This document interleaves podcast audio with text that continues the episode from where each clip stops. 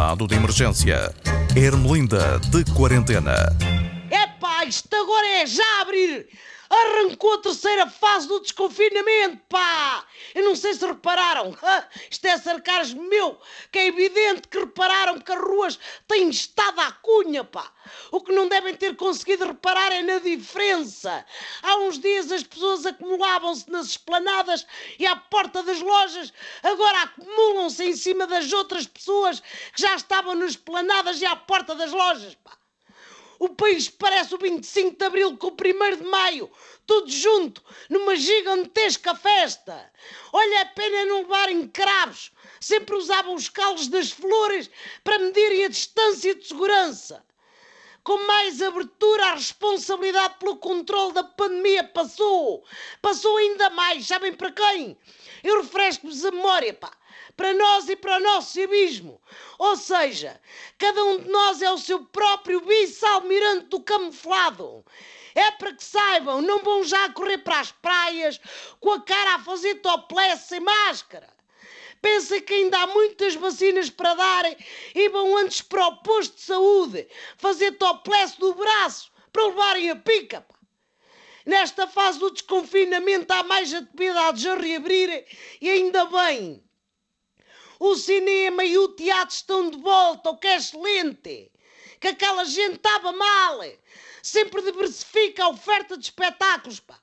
Deixamos de estar limitados às encenações à porta dos tribunais ou aos bailados da dança de cadeiras dos candidatos autárquicos.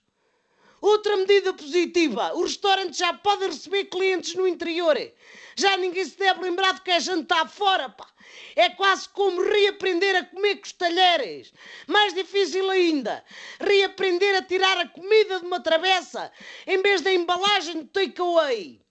Outro regresso à normalidade é nas escolas, pá. Há aulas presenciais para todos, incluindo aqueles jartolas que frequentam a escola da vida e nunca deixaram de ver minos à porta dos cafés durante o confinamento. É pá, vejam lá se ganham um juízo.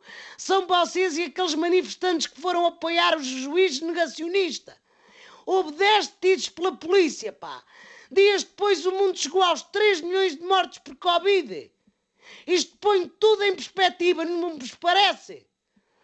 Bem, palavra de honra, até dá vontade de chamar o Xanana Guzmão para distribuir umas lamparinas para aquela gente tem de ser alguém como ele, porque o pessoal da Manif é fã de lutas do tipo vale tudo. O MMA, pá. Ou então alguém da comitiva portuguesa do Europeu de Judo se fartaram de ganhar medalhas a mandar gente ao chão. Ah, caramba! Cá para mim quem havia de estar à frente disto era a Telma, pá. A Telma Monteiro, ganda valente, pá. Pena a gente, olha, não conseguir vencer a Covid por ipom. O que vale é que a vacinação prossegue a bom ritmo e este fim de semana houve uma mega operação para vacinar professores e funcionários das escolas, pá. Bateu todos os recordes. Até o pessoal da FENPRO ficou ruído de inveja. Tal foi a quantidade de professores que a Task Force conseguiu reunir. Eu vou aguardar pela minha vez, até porque não tenho uma mãe rica com montes de vacinas num cofre como o outro. Bem, vou continuar a respeitar o dever de recolhimento. Não quero que a zona onde eu vivo volte atrás e fique na lista vermelha. Que aí muitos conselhos que estão revoltados por ficarem nas vendas ao postigo. E digo-vos, se isto continuar assim, ainda vamos ter pedidos de independência. Saímos da pandemia para uma guerra civil. Assim, uma coisa do género. Queremos a República Independente do Alandroale ou a República Independente de Barrancos, ou a República Independente de Portimão.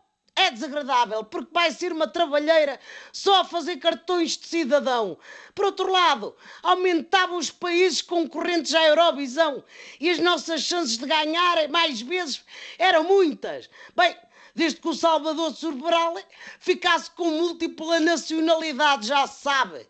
Bah, vão lá então desconfinar, mas devagarinho, para ver se não volta tudo atrás. Pega a gaita, pá, e vai, olha, vai ensaiar uma música para concorreres ao festival.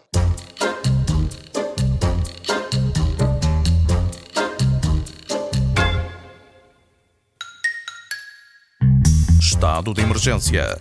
Ermelinda de quarentena.